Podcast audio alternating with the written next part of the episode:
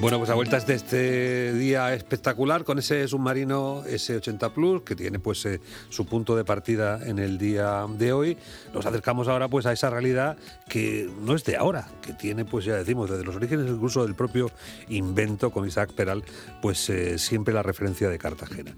Y de las empresas que anteriores a Navantia pues también se dieron cargo y de los trabajadores que en aquellos momentos también iniciales pues también se atrevían con esta experiencia eh, de este submarino que ahora pues ha llegado como resultado de una evolución de un trabajo. Pues sí, el S81 es hoy una realidad y una realidad también para Cartagena y para su historia y para la región de Murcia es la Bazán. Eh, eh, ¿Cuántas personas de aquí de Murcia pues trabajaban en la Bazán? Esta mañana nosotros eh, queremos hablar con una de ellas. bueno, Manolo Luis Muratalla está ya jubilado, pero estuvo muchísimos años trabajando en, en Bazán. Manolo, buenos días. Hola, buenos días. ¿Qué tal? Buenos días. ¿Cuántos años trabajó usted en la Bazán, como la llamábamos así popularmente? Pues mira, toda la vida laboral, alrededor de 47 años. ¿Y qué hacía usted allí? Cuéntenos, ¿cómo entró usted allí y qué hacía? Pues nada, allí entré yo directamente cuando terminé la formación profesional, pues nos llamaron a, en fin, había que cubrir unas plazas que en ese momento Navantia, aquella era la Bazán, estaba ampliando la plantilla y nada, pues al terminar el, colegio, pues entré directamente, hicimos un examen y para adentro, eso fue, estamos hablando de septiembre del año 71. ¿Y cómo eran aquellos años?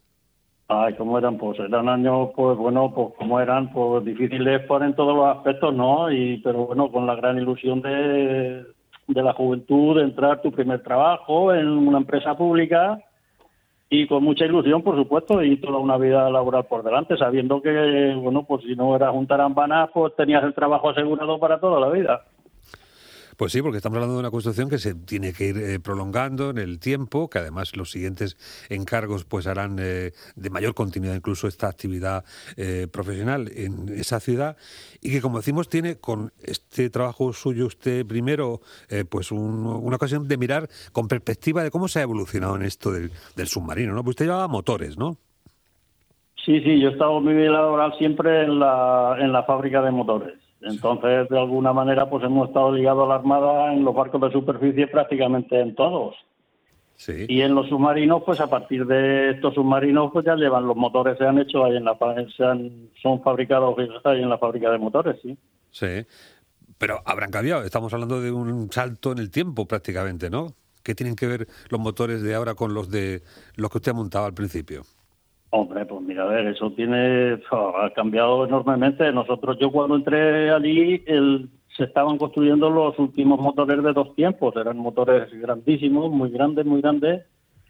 Y a partir de allí, bueno, pues ya tuvimos la colaboración con, con MAN, en la patente de MAN alemana, y a partir de ahí empezamos a fabricar motores ya de cuatro tiempos, ya más con más potencia, más reducido en peso y volumen, y bueno, pues a raíz de ahí, pues hemos ido experimentando toda la tecnología moderna que se ha ido aplicando a los distintos motores que se han ido fabricando con, a lo largo del tiempo. Empezamos con motores muy antiguos, muy rudimentarios, y ahora tenemos unos motores ya, una sofisticación muy grande, ya que incorporan mucha tecnología, en fin, que ya están a la última de lo que hoy en día se lleva. Estamos hablando de un sistema de propulsión que es además único, que tiene pues eh, en Abengoa el, referente. Esa suma de, empresas que hemos estado también comentando que hacen de esta obra un, conjunto de colaboración pues eh, verdaderamente, en fin, eh, inédito, ¿no? Porque lo normal es que una sola empresa pues tenga celosamente todos los procesos a su alcance, ¿no? ¿Esto, esto ya sucedía en los tiempos de Navantia? Hombre, siempre ha sido así. Lo que pasa es que, claro, hoy en día necesita un aporte tecnológico tan sumamente importante de que se ha desarrollado en ese, en ese aspecto.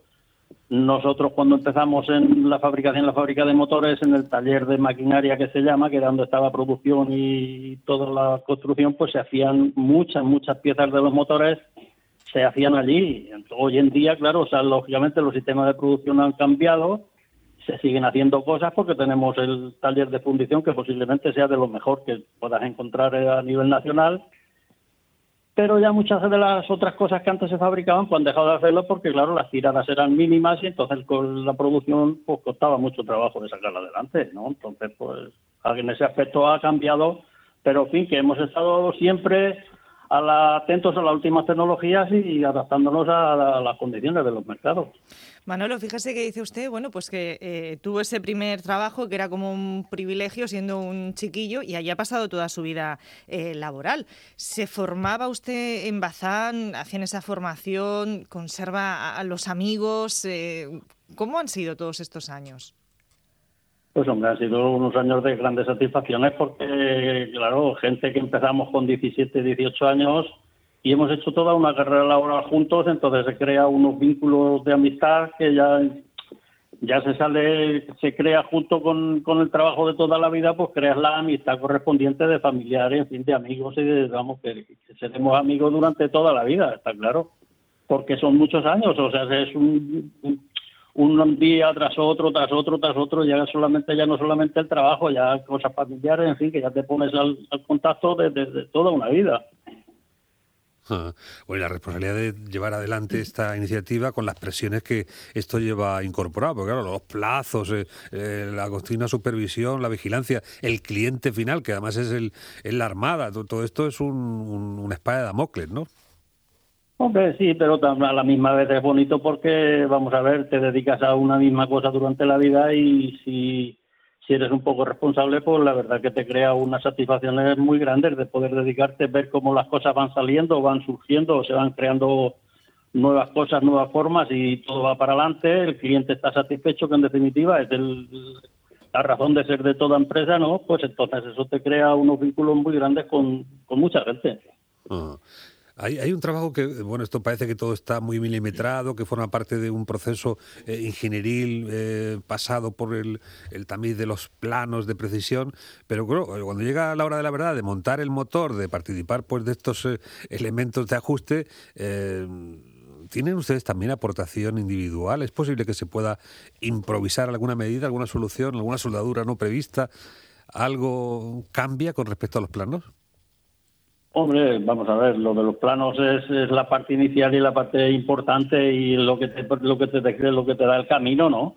Pero luego llega la hora de la verdad, que es la hora de verlo y fabricarlo in situ, entonces ves y descubres muchas cosas que siempre son mejorables y hay la colaboración de, entre producción, ingeniería, control de calidad, todo, fin, todos los estamentos son los que se ponen en marcha y luego está el tema de muy importante en la fábrica de motores, que es el, servicio postventa, que es el encargado de hacerse cargo del motor cuando sale de factoría.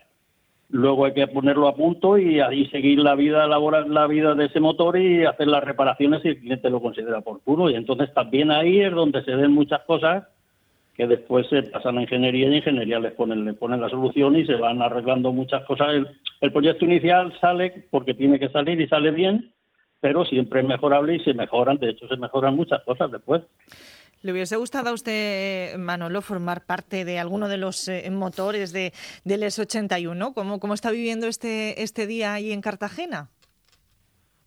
Hombre, pues la verdad, con mucha ilusión, porque vamos a ver, estos motores ya se fabricaron hace ya mucho tiempo, es un proyecto que, que es largo y bueno, pues ha ido viendo que que tendría que tenía futuro porque las cosas siempre muchas veces salen y se habla mucho más de la cuenta pero los que hemos estado dentro pues ves que, que la cosa es seria y que va para adelante y ya está y tiene futuro pero vamos muy muy despejado en este día la prueba hasta hoy. Hoy en día es la, la puesta en marcha de, de todo esto que hace tantos años que empezó a elaborarse Sí, esto ya lo pintó Julio Verne y la verdad es que sonaba pues tan quimérico como, como, como ahora, ¿no? Los que no tenemos conocimientos ingenieriles y vemos una cosa que se eh, sumerge que es capaz de, capaz de eh, salir a superficie eh, sin ningún problema. En fin, estas cosas nos parecen verdaderamente mágicas, ¿no? Pero en ese tiempo original en el que nos estamos retrotrayendo con, con su experiencia, ¿cuáles eran las limitaciones del momento? Porque ahora sabemos que estos submarinos no necesitan, por ejemplo, subir a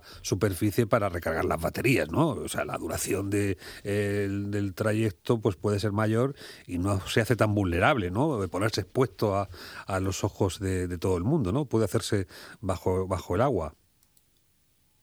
Hombre, vamos a ver, esto evoluciona como, como ha evolucionado toda la industria, ¿no? Desde que Isaac Peral hizo el, su proyecto que desafortunadamente los dirigentes de aquella época no supieron ver con con la antelación lo que tenían entre manos, pues bueno, pero que se ha evolucionado a lo largo de la historia, pues, pues ya no soy yo especialista en submarinos, pero se está viendo que, bueno, porque no hay que recurrir a la, energía nuclear para hacer un, proyecto, hacer un submarino que cumpla con los requisitos de hoy en día, lo que requieren las armadas. Bueno, estamos hablando, se lo recordamos a los oyentes, con Manolo Luis Moratalla, ha estado 47 años, ya está jubilado, trabajando en, en Bazán y con él, bueno, pues compartimos esas experiencias de ese, de ese trabajo. Manolo, ¿usted recuerda el primer día que llegó a trabajar a la Bazán? ¿Qué le dijo su padre y su madre? Hombre, perfectamente, vamos a ver, de aquella, los, pues, vamos, mis padres, como yo creo que cualquier padre de, de cualquier chiquillo, de porque éramos chiquillos, pues nada, cabeza y aplicación y ya está. Y ese es el futuro que vas a tener un trabajo para toda la vida. Y a partir de ahí, pues ya cada uno se, nos las hemos ido ganando como hemos ido pudiendo. Sí. Bueno, para toda la vida no estaba seguro, porque fíjese la conflictividad que también durante tiempo pues tuvo ese sector, ¿no? En función de que no llegaban los encargos. Bueno, pero vamos a ver, siempre es una empresa, sobre todo estatal, en la que dependemos de tantas cosas, siempre ha habido los altibajos, pero vamos a ver, siempre teníamos como referencia que nuestro de los principales clientes, clientes ha sido ha sido la Armada, ¿no?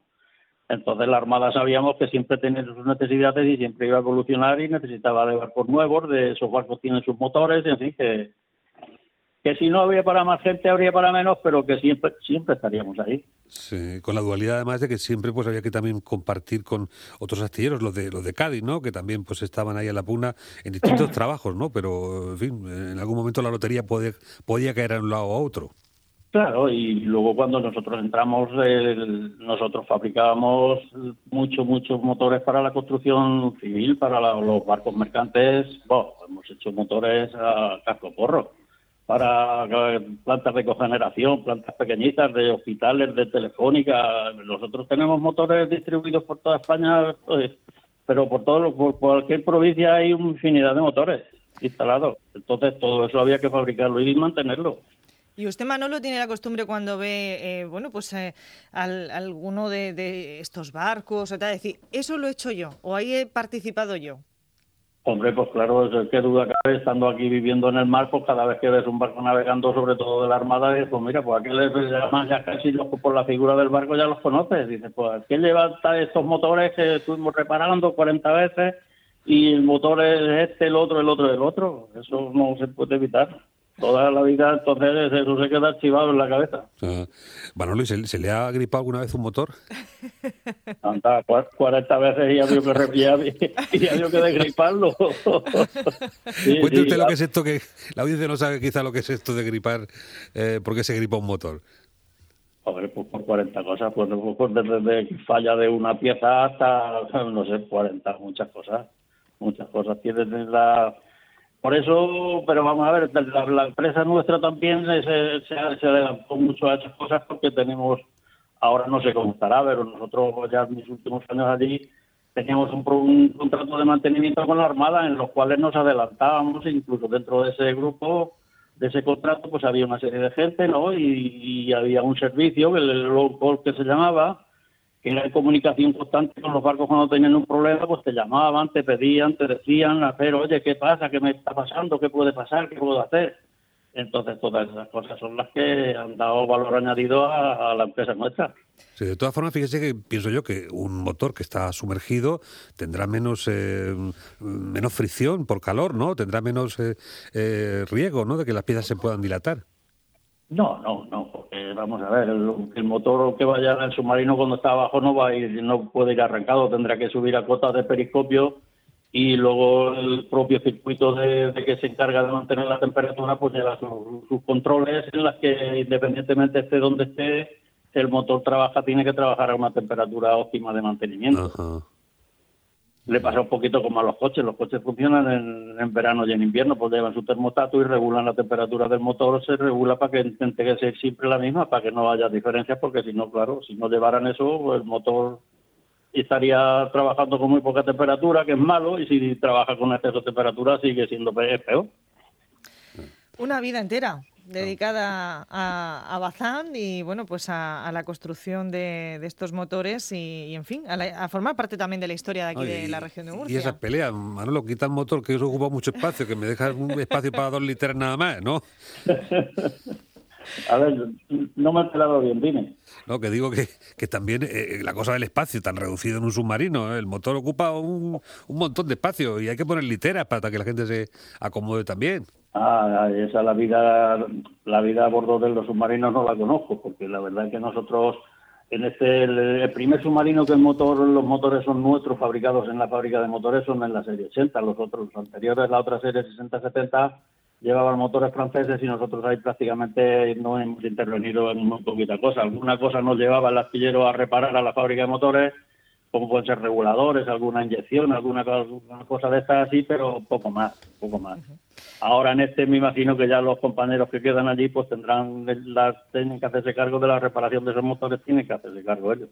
Manolo, ¿y recuerda Pero sí usted? que el, Digo el sí, espacio sí, sí. Es, es mínimo. Ahí las condiciones de trabajo, de hecho, cuando posiblemente cuando haya que hacer un mantenimiento grande del motor, el motor lo tendrán que sacar y llevarlo al taller. Digo, Manolo, que a lo largo de esta historia, de los 47 años que ha trabajado usted en, Bazán, ¿han tenido alguna visita de la familia real que le haya coincidido a usted? Pues la verdad que sí, porque en, la- en las, en las botaduras de las, corbetas, sobre todo Infanta Elena, Infanta Cristina, pues vinieron y- y en alguna, posiblemente en alguna más. Sí, sí, ha coincidido porque a lo largo de tantos años pues siempre han, algunos barcos han, lo han amadrinado la- las infantas, sobre todo la infanta y la infanta Cristina, fueron las madrinas de, esos dos, de las dos corbetas. Bueno, pues una experiencia fantástica. Manuel Luis Moratalla, jubilado, 47 años en zona de motores, la compañía Bazán, bueno, un referente de fabricación de submarinos al que yo confiaría la fabricación pues de un botecico, alguna barquica pequeña, para mis experiencias, que vamos, seguro, años, seguro que seguro que iría, sale bueno, perfecto. Seguro, seguro que darían una cosa bonita, Ah, buena y, duradera. Eso está ah. Manolo, muchas gracias. Nada, a vosotros, a vuestra disposición cuando queráis. Muchas Gracias. gracias. y en internet orm.es. Descubra su atractivo diseño y nuevos contenidos más participativos. Donde quieras, cuando quieras y cuantas veces quieras. orm.es, la onda regional de Murcia de toda la vida.